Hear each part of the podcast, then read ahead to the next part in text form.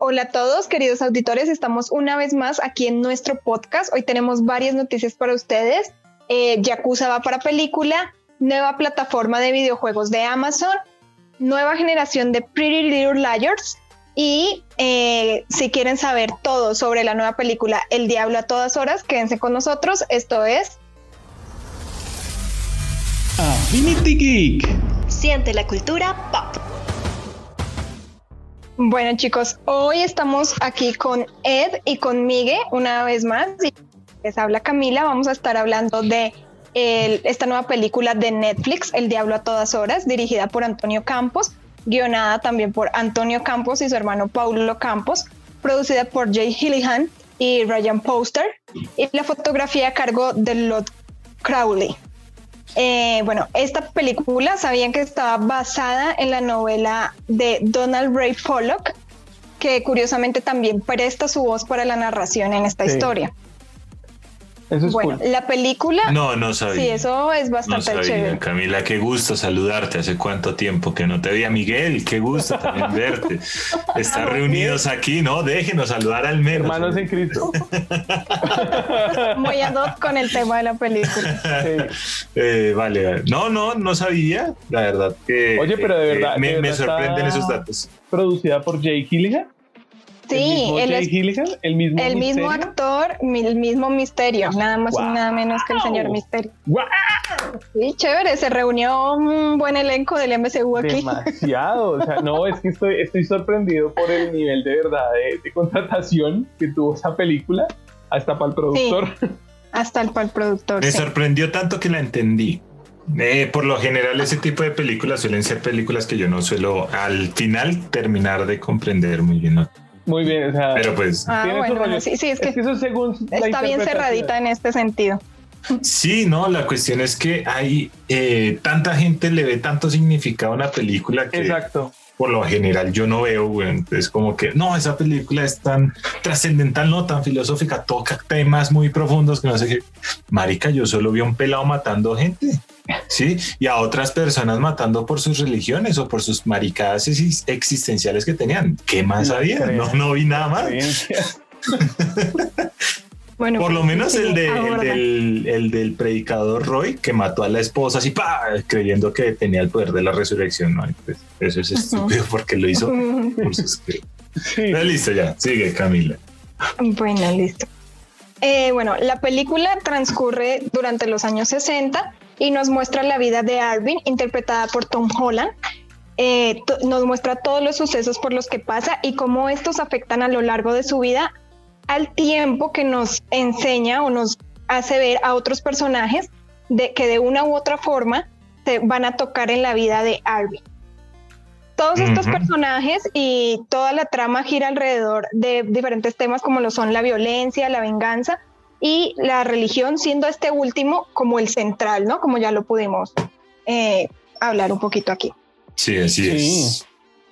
Yo pues pienso que este último tema, muchas veces lo que decía, lo que acaba de decir Ed, de justamente ese ejemplo creo que es el más claro, de, del, del señor que mata a su esposa porque cree que Dios le da el poder de resucitarla.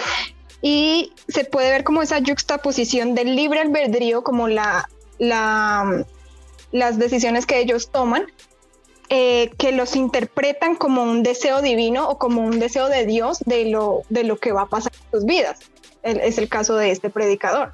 Es que, es que Porque él cree que está hecho para algo más relacionado con lo que Dios le, le, ha dicho y realmente no, pues no es el caso. Cada quien pues forja su camino, pero él cree que pues que Dios lo puso ahí para algo más y por eso hace lo que hace.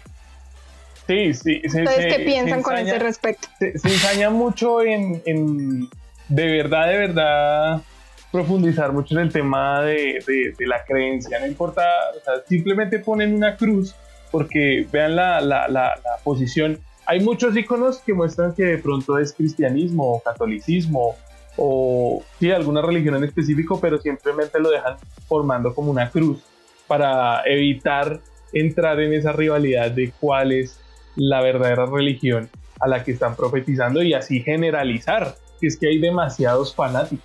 El problema con todos son los fanáticos. O sea, si ya se lleva algo. Los al extremistas, pues porque ser fanático de algo no hay, no hay ningún problema. Digamos que Miguel es fanático a los cómics, yo soy fanático a los videojuegos y pues no estamos acá matando gente por, por, por este tipo de, Sí. de- de temas, ¿no? Ajá. Los extremistas vienen siendo los peligrosos en cualquier ámbito. Llegan a niveles así bien bastante alejados de lo que uno haría normalmente, pues por algo que le gusta, ¿no? O por algo que uno cree también. Sí, Sí, exacto. Entonces, a mí me parece ya entrando. en- besazo. Exacto, sí. Es eso. Exacto. Eso, o- o- Besazo. Entonces, Ahí Esazo. a mitad. Así se va a decir exacto ahora. Esazo. Exacto. Eh, ya entrando en el tema de la película, esto a mí me parece que la, la posición de la religión ahí está bien mostrada. O sea, porque es que tiene todos los matices, desde todos los personajes. Sí, Des- desde el tema de la abuela, que sí es creyente pero no es fanática. Desde el tema de Arvin, que no es creyente pero le aplican las leyes divinas, por así decirlo. Y los fanáticos, que son Exacto. todos los otros que se aprovechan. Hay otros que de verdad se la creen. Entonces a mí me parece que es una película que muestra pues, de verdad cómo son todas las etapas de la religión.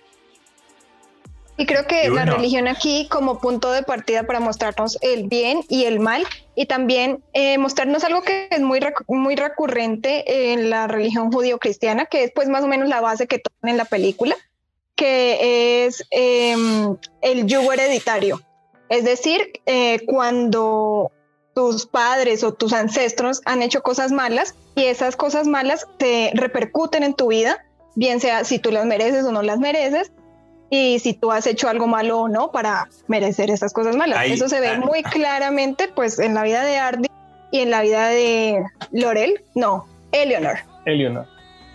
hay, algo no. que hay algo que me gusta Mm. Y le escuché en una frase de un videojuego en Halo 3 que los pecados del padre pasan al hijo, aunque pues la verdad no es que se haya visto mucho, pues porque el man luchó en la guerra, el papá de Armin o de Arvin eh, luchó en la guerra y habrá matado a su cantidad de, gente en, esa situación, pero el man, eh, el hijo como tal, pues quién sabe qué tipo de- de herencia sacó de ese señor, pues porque terminó siendo muy parecido a él. Muy ¿No? violento. Yo lo veo en el sentido de que, eh, pues, al tener, como lo pudimos ver, un poco de una crianza violenta por parte de Willard eh, hacia Ardy, en el que le dice que tiene que responder o defenderse de una manera violenta ante las personas que lo, que lo maltratan y después mostrárselo eh, al pelearse con esas otras personas, eso se queda ahí y también cuando lo obliga a rezar, todo eso eh, va generando como una rabia contenida en él y eso es lo que se refleja en lo que el padre era, que también tenía un poco de esa ira contenida y pues de todas esas cosas y eso es lo que nos hace repetir, nos hace ver como ese yugo hereditario y también como si estuvieran repitiendo las mismas cosas. O sea, yo lo percibí así. Eh, el padre, eh, Willard, hizo todo lo posible para salvar a su, a su esposa, como para ayudarla. Y hizo como una ofrenda a Dios por medio del perro.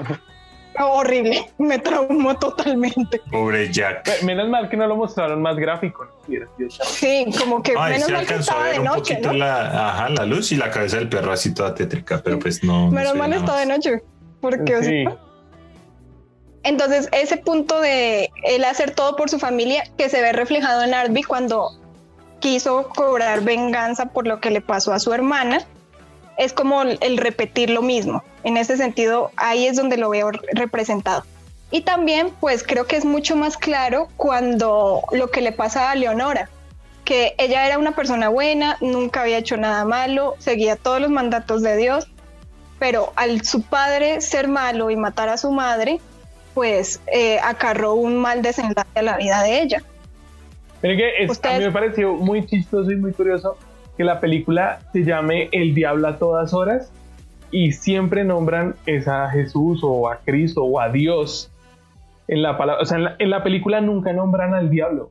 No, Nunca. no, pero igual se ve representado por todo el mal que se ve Exacto, que pasa en pero, la película. pero ese, es, ese es el tema de la, de la doble moralidad, por así decirlo.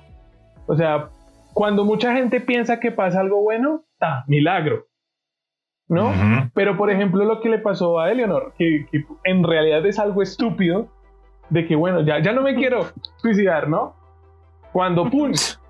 El accidente. ¿Y qué pasó? ahí? El accidente. Sí, era, como dice Cami, es una persona pura, santa. Entonces, Dejó, Y dejó de ser pura, no mentiras, cuando se dejó engatusar por ese mal parido, por ese dejó- infeliz desgraciado hijo de su madre. pero ahí lo que pasó es que él jugó, él Sí. jugó con lo que ella más quería, que era su religión, era súper devota y él jugó con eso para de una forma empujarla a hacer esos, esos hechos. Pero fíjate que a mí me parece que el, el intento de suicidio, más que por las razones que haya sido del, del- del- que haya cometido el, el- el padre, el cura, el pastor, eh, yo creo que van más de la mano a que ella literalmente como que se le derrumbó todo lo que ella creía. ¿Me hago entender? Ujú. Ajá. O sea, como que Sí, es perdió cierto. esa, esa fe innata de que Cristo la iba a salvar, la iba a ayudar y que vio que no pasaba. Era como desesperación. Es que ese es el problema. Yo creo que mucha gente después de llegar a, esa fe tan altísima y ver que cae, entra en una desesperación horrible. Y es una mezcla también entre eso y eh, el estigma social, porque pues eran los años 60, pero eso era mucho más marcado y más en ese pueblo altamente religioso. Claro. Entonces, obviamente no le iban a creer a ella lo que había pasado, obviamente le iban a creer al padre, que al cura, que lo que sea que él fuera a decir. Entonces, ella iba a quedar estigmatizada y por eso fue que ella decidió hacer eso.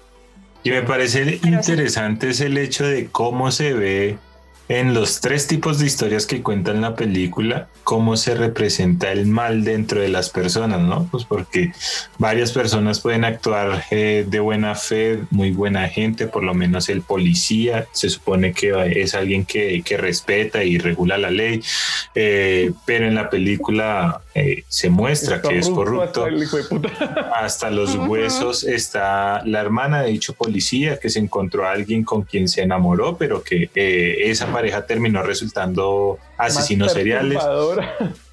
Están, lo, eh, están los predicadores que eh, extremistas que llegan a, a extremos totalmente, valga la redundancia, eh, totalmente alejados a lo que representa la, la religión que sea, ¿sí? Y, pues digamos que ahí estaría como el meollo de la película El Diablo a todas horas, ¿sí? Lo ve uno en la religión, lo ve uno en las parejas, lo ve uno hasta en las leyes que, que ese tipo de personas influenciadas o, o con ese tipo de pensamientos o comportamientos son, eh, están a nuestro alrededor y pues que no nos vaya a pasar lo de Leonor, que nos engatus, eh, nos calientan el oído y pues como- hacemos algo que no Que queremos. nos derrumba Sí. el castillo de cristal. Exacto, eh, nos, nos llegamos a cometer algo eh, que nos vamos a arrepentir después. Entonces es interesante. No lo vi en su momento, pero ahorita que los escucho, pues sí me llega como ese, esa reflexión de la película. Sí, es cierto. Sí, Y pues ya que mencionas a todos, ya que mencionas a todos los personajes, pienso que las historias individuales están bien entrelazadas. Eh, ¿Ustedes qué piensan? Porque yo en general pienso que están bien entrelazadas, como que cierra, exceptuando algo que es lo de los, los asesinos y el comisario, porque me gustaría que hubieran profundizado más eh, en los personajes. No nos lo muestran tanto, entonces pienso que los asesinos por un lado están ahí como para mostrar, recalcarnos lo que el mal eh, es y cómo los seres humanos podemos apelar más a ese lado malvado. Eh, y pues ya dar- para darle un cierre final a, a la película, para que todo encaje, siento que para eso también están ahí los asesinos. Pero me hubiera gustado que hubiera más información sobre ellos, más cosas que no fuera solo eso. Es que el punto es que la traducción, la traducción siempre de, un- de una obra literaria a, a un largometraje siempre va a tener sus, sus, sus, por así decirlo, falencias o, o fallas Fallas. en ese sentido de completar argumento de personajes no tan principales. Eh, yo Sí, por es ahí leí un resumen breve de, de la novela como tal y en la novela sí hay muchísimo más eh, peso o por así decirlo trascendencia de todos los otros personajes comentan un poco de dónde viene eh, el pastor eh, un poco la infancia de- del tipo este el fotógrafo asesino Eh, y comentan un poco más precisamente de dónde nace o puede hacer la construcción de que una persona mala se nace o se hace.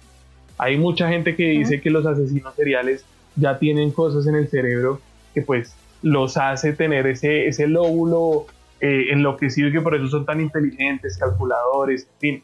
Eh, hay otras personas que simplemente, como el Joker, dicen que solo se necesita un pésimo día para volverse totalmente loco. Entonces, eh, hay muchas, muchas, muchas hipótesis y ahí las muestran todas. yo creo que es eso, que el, el autor como tal eh, narra demasiado muchas vivencias oscuras de la humanidad. O sea, tanto, no, no, no se tiene que ir a, a, las extremas historias como siempre lo hacen de, de guerra y posapocalíptico, en fin, sino que simplemente cosas tan sencillas como maltrato eh, infantil o pequeños eh, toques de violencia en la infancia marcan demasiado a futuro muchas cosas y, creo que eso lo, lo, plasma en la película. Ahora, a mí me preguntan que en la película, ya teniéndolo como película, a mí me parece que el tema con el sheriff sí es muy, pero muy rebuscado eh, cómo encontrarlo de nuevo como para tratar de cerrar el ciclo. Ajá. En la sí, en, el libro hay lo que les comento, un poco más de historia y explicación en ese sentido, pero sí, en la película, pues es que ya son dos horas, la película se siente larga, hay que admitir eso. Sí. Se siente sí, abrumadora, muy larga. larga. Y uno ya siente que se va a acabar y, no, todavía faltan 40 minutos. Entonces. Sí, lo que pasa también es que como el, personaje principal es Harvey, eh, cuando se, se ve involucrado con los asesinos, es como si volviera a empezar otra historia. Y cuando se ve involucrado con el comisario, es como si volviera a empezar otra historia otra vez. Entonces, sí, eso es lo que hace que se vea extensa, como que no saber empalmar esas dos cosas para darle más sí, creo que fluidez y quererle darle el cierre. Ajá, en las transiciones y los cortos son como, como abruptos, parecieran de verdad que fuera como una serie chiquita puesta ahí unida. Hubiera sido mejor, ¿sabes? Y, empezaba el otro capítulo. Hubiera sido mejor que fuera una serie, ¿no les parece como una serie antológica de diferentes historias? Me hubiera gustado bastante. Sí, la, la, la, temática de la película se hubiera progresado bastante con series y, o sea, reflejada en una serie y que lo hubieran soltando un capítulo por semana estaría pena. Eh, pero, ¿saben? Yo lo veo desde el punto de vista eh, de la película, es que a toda persona le llega su escarmiento, ¿sí? A, Arvin era como el, el karma, ¿sí? Eh, que existe en el universo, yo creo en el karma yo sé que eh, para, eh, y creo también en la física, ¿no? Que para toda acción hay una reacción. Una reacción. Sí. Entonces, yo lo veo en la, en la forma en la que Arvin era la, la, la justicia que llega por sí sola, eh, dándole el merecido al reverendo que, que se aprovechó de Eleanor, asesinando también, bueno, spoiler, a, a, que, a los asesinos seriales ¿sí? Y justamente también defendiéndose, pero igual quitando del camino de la justicia a un policía corrupto cuando el man eh, lo intentó asesinar, ¿sí? Entonces como que eh, lo veo así, de la forma en la que, listo, de todos los ámbitos que pueden haber, eh, el diablo se puede reflejar, siempre va a llegar alguien que, pues que le va a dar su escarmiento, Sí, y pues así, mm. o sea, puede que para mí tampoco tenga mucho sentido tanto la historia del sheriff como de los asesinos, pero sí el hecho de entrelazarlos y que de una sola persona que vendría siendo Arvin, que es la justicia, se encargue de todos ellos a su debido tiempo. Y sin quererlo, sin quererlo, sin pedirlo. y ahí se desprende otra, otra concepción y otra crítica, y es si Arvin actuó bien, ¿no? O sea, se supone que el man está haciendo justicia, pero... Pero pues... ¿Pero a qué precio? Exactamente, también está entrando en ese ciclo de... sí, claro, ahí se ve como una doble... una doble cara de la misma moneda. Se, se, puede escribir la película con, doble moralidad. O sea, cuál está bien y cuál está mal, no sabemos, pero... Pues obviamente esas no eran las la forma de hacerlo, pero pues de otra manera, en- de cierta forma, estas personas no hubieran recibido lo que merecen por los, los actos que hicieron. El padre ese cura hubiera sido seguido haciendo lo mismo con todas las diferentes personas con las que se hubiera topado, igualmente que los asesinos. Y el y lo peor de todo es que el sheriff hubiera llegado a una alcaldía porque estaba en busca de eso y pues habría corrompido todo el sistema. Pasa el tiempo cuando te Vamos diviertes. con corte de noticias, chicos.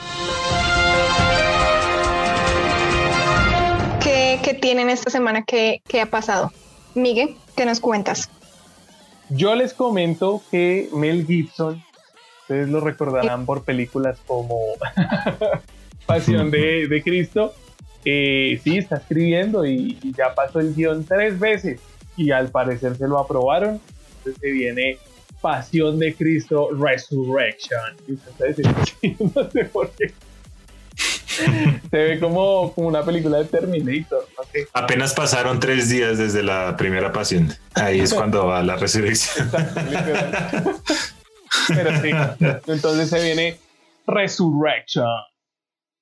Entonces ahí, Madres. Yo, le hubiera dejado solo así, así gonorrea, y hubiera puesto una, una corona de espinas en el, en el poste.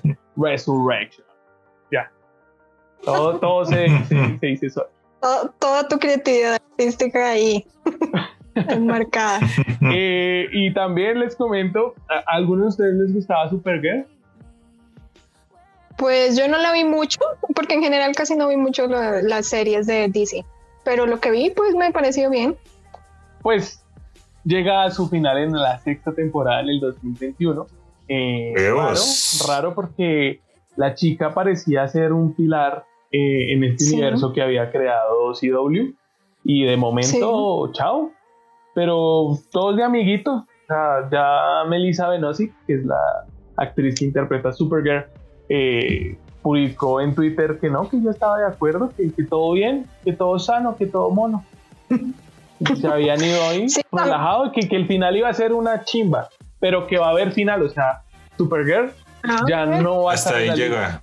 Hasta ahí llega. Exacto. Bueno, Qué mal, ¿no? Qué Se mal, porque pues entonces. sí, Sí, parecía, sí, sí, parecía que iba a ser una. Me huele que también va, va a ir a Row, porque se uniste. y, y les Hay capítulo que no recuerdes a, Ru- a Row, ¿no, Miguel?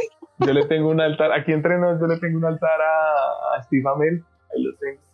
Es el único papel bueno que ha hecho, pero ahí lo tengo. Eh, esto Bueno. también va a haber un spin-off de, de Peacemaker. O sea, no, han hecho- no, no, no ha sacado la película, no se ha estrenado Escuadrón Suicida de James Gunn y ya firmaron para que Peacemaker, el, el papel que interpreta John Cena, ese mismo, eh, pues va a ser una serie en, en HBO Max y, y al parecer también va a estar ahí guionizada. Y, y lo peor es que Warner está pero en chinga porque dicen, no, este man ya se me va a ir otra vez para Marvel Studios a hacer Guardianes de la Galaxia 3. No, escribamos, escribamos rápido. escriba, escriba. Están ahí. Saquémosle juguito, saquémosle el juguito. James Gunn les va a levantar ese disco.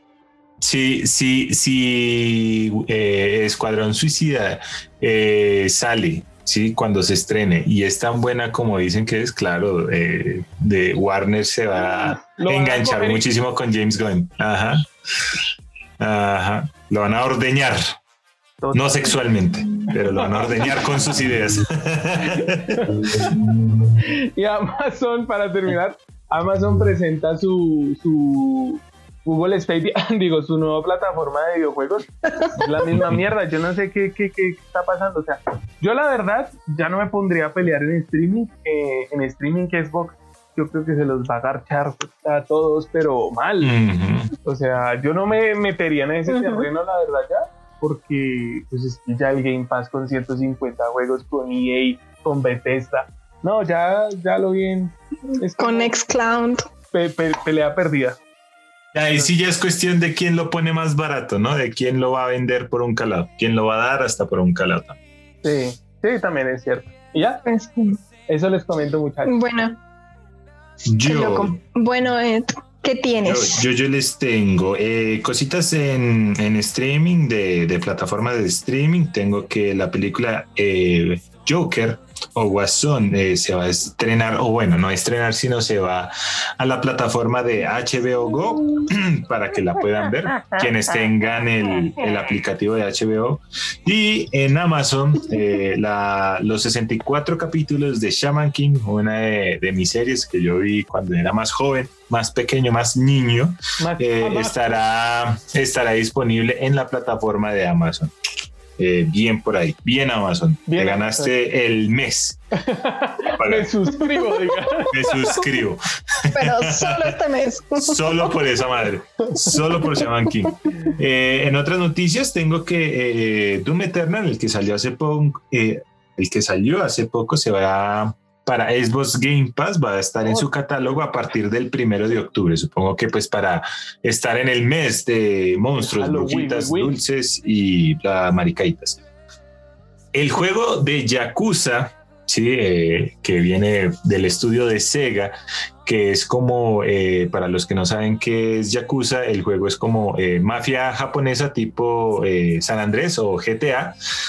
Di, anuncia Sega que se va a hacer una adaptación de este juego. ¿sí? De al hecho, cine. demorado. De hecho, el juego, de hecho, el juego ya aparece en muchos uh -huh. Sí, no, por lo general.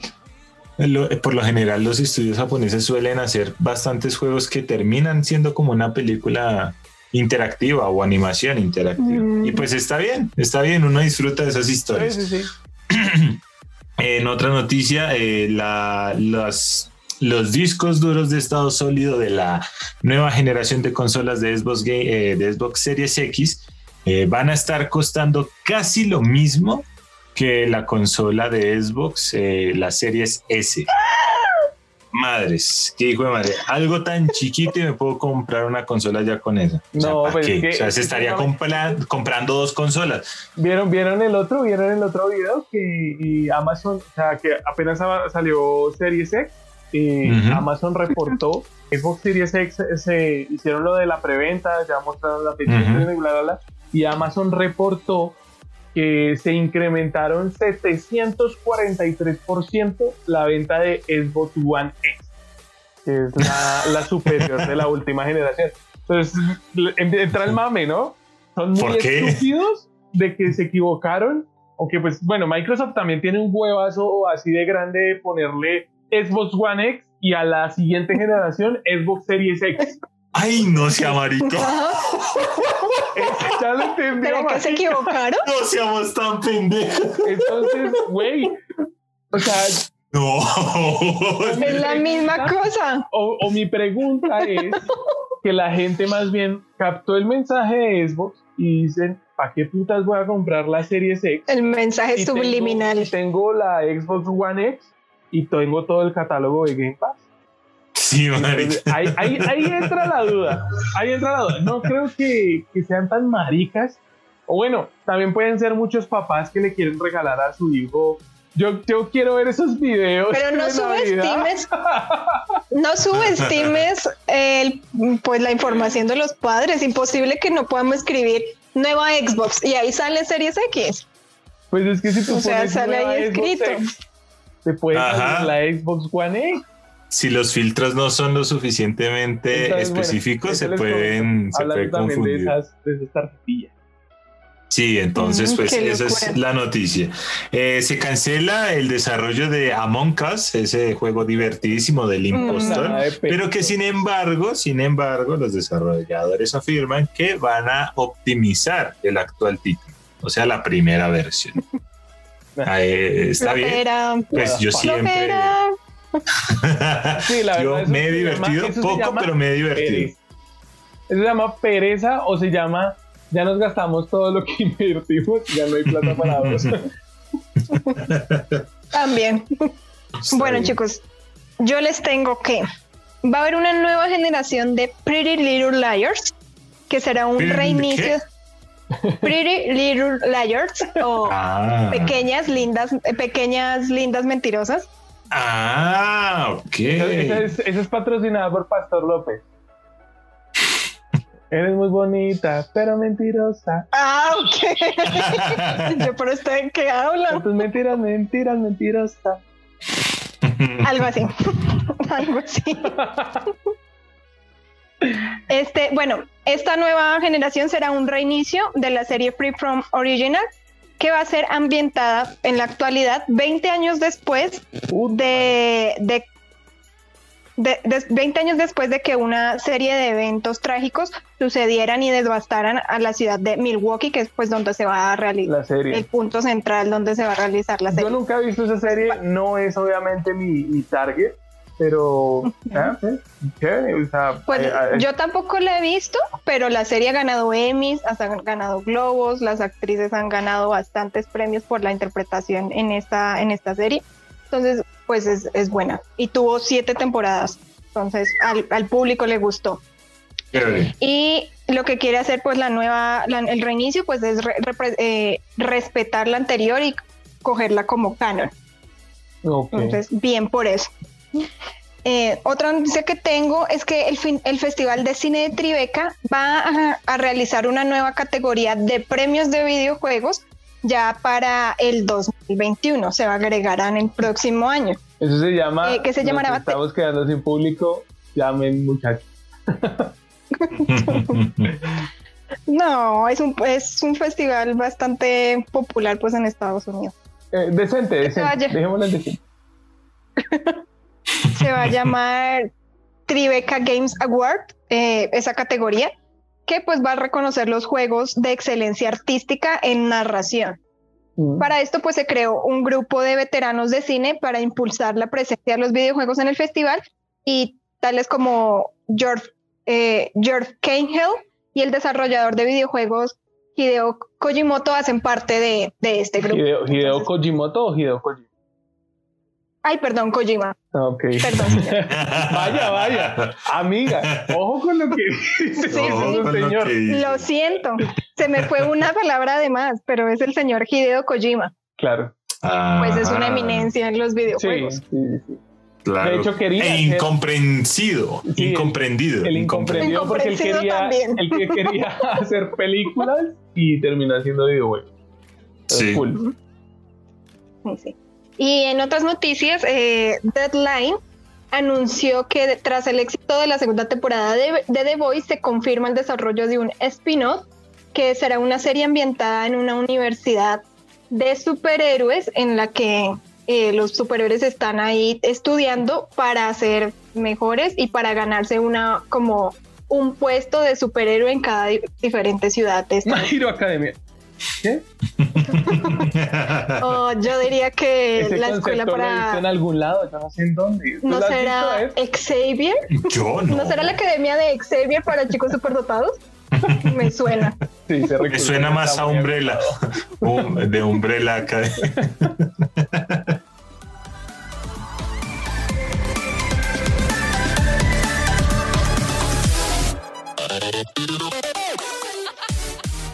Bueno, chicos, eh, retomando otra vez en la película.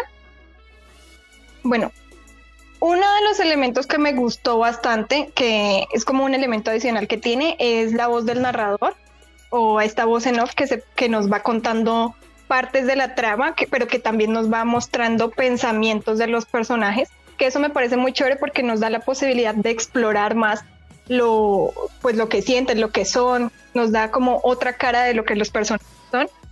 Y, y también como que nos da esa sensación de calidez que se contrapone pues a todo lo que estamos viendo, todo eso tan violento que estamos viendo y al mismo tiempo hace que sea como más llevadera la película, ¿no? ¿No y les parece? acorta, acorta como un hijo de putas la película, porque si no hubiera estado esa voz en off, todos los sucesos que cuenta la voz, no. Claro, sí, tendrían que haberlos representado. Ujú. Sí, no, la También madre se vuelve. Se Pero vuelve muy tedioso. de, de hablar, o sea, pues ya, ya mucho más, o sea, sobre el tema de la película y que todo lo que hemos comentado, a mí me parece es increíble eh, lo que comentaba al inicio, el presupuesto que se, que se mandó Netflix para hacer una película que de verdad se ve como de corte independiente, o sea, este tipo de películas normalmente tienen como, como ese sello de tratar de ser de cinearte o cine independiente, porque precisamente la historia es, por así decirlo, un poco más profunda que cualquier película blockbuster. Eh, me parece muy áspero que hayan llamado a, señor el encaso, porque es que, bueno, aunque las chicas, de las chicas sí no había una... una no, estaba Mia Wasikowska. Mia Wasikowska, ah, que es muy conocida. La, la de Lunar. Sí, la que interpreta que interpreta a Alicia en El País de las Maravillas. Pero también, pues más o menos conocida, Hayley Bennett. Pues yo la he visto en algunos, en algunas películas. En este momento no recuerdo cuál, pero sí. o sea, cuando la vi en pantalla en la película, yo dije, yo a ella la he visto. Es que ese es el tema. Eh, por el lado masculino, o sea, cualquiera de los nombres que, Tom Holland, Bill Skarsgård, eh, Robert Pattinson. Robert Pattinson y hasta el mismo fotógrafo. El fotógrafo tiene una historia hundida en, el cine, casi siempre hace películas malas cuando protagoniza, pero cuando es un segundón, son buenas. No, de verdad, el, el, tipo ah, tiene sí, Jason Clark. Jason Clark. Jason Clark, sí. Nunca le atina a una buena, a una buena película. Nunca le atinó una buena película. Pero esta vez sí le atinó y pues sí, pues lo hizo bastante bien. O sea, no es que él sea mal actor, solo que escoge malos papeles. Exacto. y, me parece, obviamente, ya en, temas de actuación, que todos, todos son. Claro, todos dan muy bien la talla. Todos muestran de verdad lo que pueden dar. Tom Holland, obviamente por ser el protagonista, y por salirse de su rol de personajes adolescentes, eh, superheroicos, y de chistositos. Eh, me parece bacano porque pues presenta todo lo que puede hacer. El, man es un actor de método muy, aunque, Aunque la primera película que yo vi fue de él fue una que se llama Lo Imposible. Lo Imposible, sí, la del. la, es la, primera película del tsunami. Ajá. Sí, la del tsunami. Y pues tenía que como 11 años y lo hizo bastante bien y pues no era una película chistosa ni nada de eso, tenía que ser serio y bastante bien. Sí, sí, Entonces eso también es de resaltar en, el tema de, tal, vez por esa película Netflix entró en bancarrota. Esperemos que no, porque Netflix es una buena plataforma.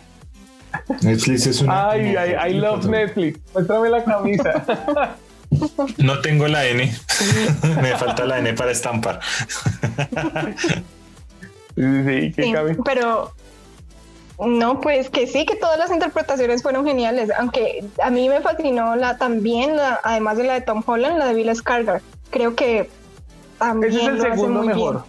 No, es ese man, ese man es mejor. sí, hombre, es muy bueno. Sí. El man es muy bueno actuando. Eh, de, las, de las actuaciones que sí considero eh, poco, poco memorables fue la de la pareja, la pareja de asesinos. Solo estaban ahí como para demostrar que sí, somos asesinos, pero pues... No, yo digo que es más por lo que decíamos. No. Yo creo que es más por lo que decíamos de que no le no, no pudimos explorar en el personaje, porque psicológicamente lo que yo veo es que él es el que está más podrido y, se, y la arrastra a ella. Por, por esos momentos en los que, por ejemplo, la voz en off hablaba y nos mostraba lo que ella pensaba, sentía que ella no quería estar ahí, que ella quería otra vida, pero estaba ahí porque estaba con él porque se había enamorado de él. Bueno, o también si no, pues ella sería una persona diferente. dirá que eso es debilidad, ¿no? O sea, sí. porque muchas veces tuvo la posibilidad de, irse. De irse y, no quiso por, porque sabía que no tenía un rumbo fijo, no tenía algo más. Entonces también puede verse como debilidad. Pero sí, lo que comenta es de cierto. De, de las actuaciones, la que es, por así decirlo, menos creíble es la de ellos dos pero más por el sentido en cómo está escrito el personaje. parece que tuvieran dudas, o sea, como que no se ven tan macabros como deberían ser unos asesinos. O sea, porque hasta el man eh, se supone que disfruta hacer las fotografías y, después matar a la gente, pero como que al parecer lo está haciendo como por plata. O sea, es como, Sí, ¿no? es como- Sí. te eso- prostituyo y ya eh, el matar gente es como el, Ay, el- weón, el me extra, sí, Me tomo normal. una polita ahí al lado del cadáver. Del en- cadáver. En, el- en la playa. Ya, relajado. Sí, no, nada. Sí, eso es lo que me causó como cierto, uh, sí, como una incógnita ahí, porque yo lo hace por plata, lo hace por placer, eso es- lo, lo sentí todo el tiempo. Pero yo creo que precisamente por eso, porque no pudimos ahondar más en los personajes, porque si no de otra forma Y- nos habría quedado más claro que sí era porque le gustaba. Y otro personaje, y otros malas. personajes, de hecho, que también son son los más de la película. Ujú. Se ganan el premio al meh. Son los dos super jefazos del policía corrupto. Re meh. Esa Sí, eh, Que son no da muchos, miedo. Eso sí, y, y el, y al supuesto man que le debía dinero. Sí, son, son, son bultos. O sea, literal solo servían para cadáver. O sea, no, Sí, no, no, sabía no. que iban a morir en un principio desde que aparecieron. Exacto. Sí, sí, sí. Y yo, yo alcancé a pensar que de pronto morían todos los personajes. A mí me hubiera gustado más cerrar así la, la película. Realmente. Sí, yo pensaba ¿Que que. muerto eh, todos? sí, que Sí. el personaje de Tom Holland no- fuera a morir. No sobreviviera porque era, era como premiar eh, a alguien que entró dentro del círculo y no castigarlo con las mismas normas que todos los que estaban ahí. O sea, Tal todos cual. mataron y todos tenían al diablo en todas horas. Tal cual. A ver, Miguel, yo sí tengo la pregunta, la pregunta acá eh, que en verdad va a ser eh, lo importante del programa y es, ya habiendo visto la película, Miguel, si va para los Oscars. Yo sabía, digo, A ver, Miguel, danos respuestas sinceras. Le vi, le vi una pestaña casi como con alegría, aquí subiendo el ojito, decía, Pero a mí me la hizo, yo creí que iba a preguntar algo serio. no, pero en serio, o sea, les comento, yo la veo que sí entra a los Oscars, ¿Al pero podio? No gana, nominada. Exacto, entra Ajá. nominada. Eh, Ah, merece, bueno. merece estar nominada porque lo que comentábamos, Sí. el elenco, aparte de eso, la historia es de las típicas historias que les gusta eh, Y, meter a y los sería, y sería el primer producto de Netflix que es nominado a un Oscar. Ese, es el- No. ese sería el punto No. principal. ¿Tú- ¿Hay otro, Cam? ¿Cuál? cuál? Sí. ¿Qué- qué Eh, otro se- Mary Story estuvo nominado al Oscar. Ah, sí. Eh, Ah, y la Roma. de la de y Roma también estuvo también. nominada al Oscar. Y la de Sería el tercero. la animada, la animada. Ah, y también animada. The Irishman. Irishman también estuvo nominada Ah, al Oscar. oye, y. Klaus. Sí, ya hay varios. Klaus. Klaus, esa es. Klaus. Es que, es que desde el año pasado, o sea, en el 2018 Hace dos años. hubo mucho, mucho, mucho revuelo eh, porque Netflix quería entrar a, a- a los premios, A los premios de la a los Academia. Globos de Oro y a los Oscar, premios chonchos. Y, y mucha gente estaba en desacuerdo y ponían peros tan maricas como que si la película no se estrenaba en cine, no podía estar en los Oscars. Maricada. Tan maricas, si son así. películas, tienen la definición Entonces- de películas. Entonces, o hay Claro. porque Netflix lo que hizo con Roma, por ejemplo, y con Irishman, eh, fue publicarlas en cine. Pagó en ciertas plazas eh, la publicación de la película para que la metieran dentro de todas las nominadas. Como si eso ahí hiciera la ya- diferencia, ya qué dijeron, porquería. "Ah, ya que tú- eh, entra o sea, sí. o sea, ¿para igual- qué vamos a hacer que Netflix gaste más dinero metiéndolas en cines igual van a... Exacto. Pero pues eh, sí, igual también digamos, Mary Story no, no estuvo en cine, pero ahí estuvo nominada. Es, es que esa De ya pronto eso lo en hicieron- 2019. Por eso claro, digo- pero la primera fue Roma. Entonces Exacto. Eso sí. Entonces, esa fue la que rompió dio la pauta. ese, ese vínculo del streaming con los premios y, Ujú. y ya pues lo aceptaron ya. Y de hecho ahorita tienen que aprovechar porque con esa polémica, si vieron las reglas, pues puta, ahora se, se, No. se- se metieron, hay unas reglas ahora que se van a eh, volver eh, definitorias eh, para los Oscars del 2024, 23 creo.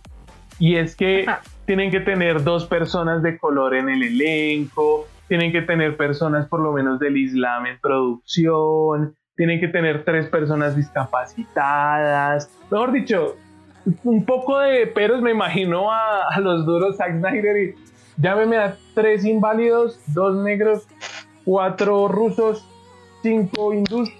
Eh, ahí nos ponemos a hacer algo. Y me los vas a poner en el siguiente orden. Inválido, ruso, negro, bajito. Gracias.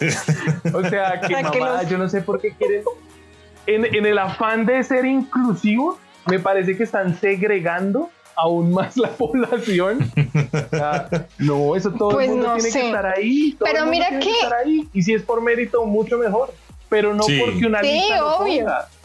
Porque Sí. es que ese Sí, pero digamos que si no estuviera en la lista, todo el mundo sería blanco en las películas. No, no. que no, los no, no. mismos seguirían con los mismos. Eso no me parece cierto porque ahí está Will Smith. Hay muchísimos casos de, de actores de diferentes etnias raciales, no solo afrodescendientes, que la rompieron en cine. Tanto coreanos, japoneses, Jackie Chan, Jet Li, asiáticos, en fin. No me parece que es necesario poner en una lista. Tienen que traerme estos, estos, estos, estos, estas etnias para que entren a los premios. O sea, eso ya es. No, no. No, y la cuestión es que tengan que ser, eh, digamos, discapacitados literalmente, pues peor aún, sí, pues Es que porque, sí, o sea, pusieron, la, que cuestión es que es colocar un extra, sí, le quitan el trabajo un extra de que eh, tendría que sentarse en la silla de ruedas y, y parecer un inválido, ¿no? Listo, no sé, pondrán la excusa de no, vamos a agregarle realismo colocando un verdadero inválido ahí, ¿no? Pero pues ya me parece es como muy, muy, Muy- pasado ya, o sea, ya tampoco, marica, sí. Es que sí, sabemos. y lo pusieron así como una lista de mercado. Si usted quiere entrar a los Oscars como mejor película del año, tiene que tener. A ver, en la, en la de El Diablo a todas horas, yo solo conté un inválido. No, por eso, por eso estoy diciendo que eh, tienen que aprovechar ahorita eh, las películas normales, por así decirlo, no sé cómo. ah, será. ok. ya después en el 2024 las que eh, presuman o quieran estar nominadas tienen que contar con todos esos requisitos. Ese, Ok. No, pues así sí, porque. que ese es el punto. Sí, porque esta película sale de una. ¿Se imaginan una película de los Power Rangers con un inválido? Ah, no, creo que sí lo hubo. Creo que sí hubo un inválido en los Power Rangers. Creo que sí, Me, me suena, me suena. Y creo que era un azulito. en alguno, weón. ¿No era un amarillo? Bueno, no sé. Mm, No me acuerdo. En fin. Entonces, y en, por lo menos en esta película no hay mucha etnia racial, que digamos. Ajá. Todos son blancos. Sí, por eso, a eso voy. A eso voy. Pero perfectamente me hubieran podido traer a. A, a ver, a quien, a que hicieran el papel de, de- de- del asesino. A- al que Mm. hace de, de, de Morgan en The Walking Dead. Mm. Ajá. No, mira que a mí me parece demasiado, o sea, sí eh, hace bien su No, y además. Lo hace de y malo, además pero no sé, me da ternura. Además, también pensemos de que eh, la película se basa en una época, ¿cierto? En la década de los 50, pues que Sí, en ese 50, momento sí. era, eh, si es en Estados Unidos, era un, un país que muy racial, en donde se presentaba mucha segregación, hasta habían, eh, viendo la, la serie de Lovecraft Country, decían que había, eh, bueno, a verlo, eh, habían sectores del país que eran eh, ciudades segregadas, en donde no había ningún negro y si había, los arrestaban, ¿sí? Y les Sí. daban duro. matadas. Mm. Sí, es cierto. muerte, Es muerte que cierto. Entonces se entiende que no haya ahí ningún afrodescendiente. Sí, es que, es que es eso, o sea, las películas se van a volver como, en vez de presentar un trasfondo realista y una posición clara de algún autor, como que la van a empezar a, a tratar de acomodar a los estándares que necesita ahorita la gente. Eso es raro. No, Sí. Bueno, en Sí, conclusión, bueno. ¿les gustó la película? A mí sí. A mí también la disfruté bastante, muy buenas actuaciones, buen desarrollo, buena trama, las escenas de acción, geniales. Sí, Pues no, las escenas de violencia, más que Sí, acción. Sí, más, vi- eh, más violencia que acción, Sí, pues, porque no es que hubieran que así cosas, No, carros explotando, ni mujeres en bikini. Sí. Eso no tiene nada que ver con la acción, pero Claro, Camila, por favor. claro que Ahí, no. Miguel, La ¿qué acción acción de le aporta esas eso? curvas. ¿Qué tal? Miren estos hombres haciendo, lo único que están haciendo es una propaganda machista ahí con esos comentarios. Ay, tranquila, Capitana Marvel. No, mentira. No, no, a, mí, a mí la película me gustó muchísimo. Siento que a pesar de que se sienta larga y pesada, eh, las actuaciones la hacen muy amena, las actuaciones la, Ujú. la hacen eh, disfrutable. Sí hay cosas que pues se salen de control en, en la escritura, pero en general, en general, me gustó bastante y, y, y bacana. Bueno, a mí también me gustó. la verdad es que ahí sí hay momentos en los que te dejan como que, ¿qué? ¿Por qué? ¿Por qué lo hizo? ¡Ah! ¡Ah! Y, y, pues de resto sí se disfrutó. Eh, yo pensé que iban a dar como un final mucho más enigmático, sí, que lo iban a, a hacer un poco más difícil de entender o como tipo el final, cada quien a su criterio, ¿no? Me la chupan de los que tienen esos finales. yo quiero un final conciso y claro, la verdad, y ya. Se murió. Se murió, punto. O no se murió, ya, fin. Sí, punto también. Sí, y- pero no, como, para mí dijo, fue... como dijo Homero, para Ed, esta película tuvo lo que más le gusta, un final. Gracias. no, pues por lo menos eh, sé que el man, eh, Arvin, descansó, pudo descansar por fin, de que ya no tendría que eh, estar atormentado por los recuerdos de su padre o de su perro, al momento de él quedarse dormido en un auto con un extraño, Un sabiendo de lo que había acabado de vivir con otros dos extraños. Sí, o sea, es- Sí, sí. para mí sí fue un buen final. Sí, sí, sí. Pero mira que en ese momento yo pensé, ¿será Se que, que- será que se va a morir? ¿Será que el otro loco lo va a matar? ¿Se acuerdan que eran los 60? ¿Se imaginan esa cámara? ¿Se acuerdan que eran los mostrado 60? Al, al que iba conduciendo y. Sí, no. Ah, no. No, vale, Porque eran los más 60 y todo este, los grupos hippies, bueno, se infiltró Ujú. ahí Charles Manson y todas esas cosas. Entonces yo dije, "Ah, lo van a matar. Había mucho ocultismo, güey. Demasiado. Sí. Ajá. No, pero estuvo genial. Para mí me gustó. Sí.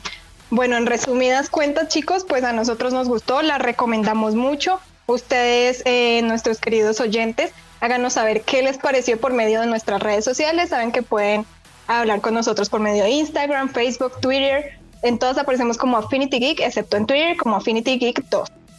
Ya saben, pues que por ahí nos Amén. pueden nos pueden contactar. Y pues mi recomendado para ustedes es una serie en Netflix que se llama Dear Gedley Holistic Detective Agency, que es una serie que tiene dos temporadas. Ya salió hace rato. Espero que Netflix la retome porque realmente me gusta bastante. Cami, yo de no ti. lo creo, pero bueno. Yo de ti, esas esperanzas suavecito. Oremos. Sí, las tengo, Oremos para que esa serie siga. las tengo bien escondiditas mis esperanzas para que no me las destruyan. Porque Mira, pues Cami, ya yo es una tuve serie. mis esperanzas que de Following y Arrow volvieran y no, señor. No pasó. No oraste lo suficiente, mi hermano. Aleluya. Para los que Sí, vean la patada. película del diablo a todas horas me van a entender. Van a entender sí, mis cierto. chistes. Van a entender mis chistes de religión. Es cierto. Bueno, sí, esta serie eh, trata como de, de, pues, un agente, pero es más todo girando hacia las, las místicas y sobrenaturales. Tienen que descubrir, pues, por qué pasan estas cosas y desencadenar todos estos misterios. Mm, Es bastante chévere. Entonces Ah, esperemos bueno. que Chévere. véanla y cuéntenos a ver qué les parece. Ahí los estamos leyendo en los comentarios de nuestras páginas. Exacto. Bueno chicos, eso fue todo por el podcast del día de hoy. Espero que les guste, espero que sigan leyendo, viendo muchas películas, muchas series para que nunca pierdan su Affinity Geek. Aleluya, mis hermanos.